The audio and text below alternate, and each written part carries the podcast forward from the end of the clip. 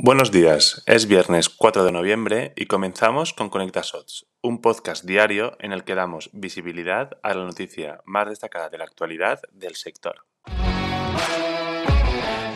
Google ha sido otra de las compañías que estos días ha iniciado su transición del canal online al offline. Para ello, ha escogido la ciudad de Madrid para, dentro de un centro comercial, abrir su primera tienda física en España.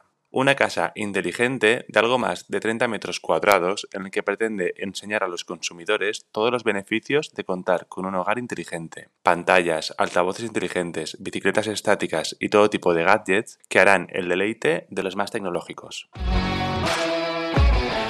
Y hasta aquí la noticia del día. Hasta mañana.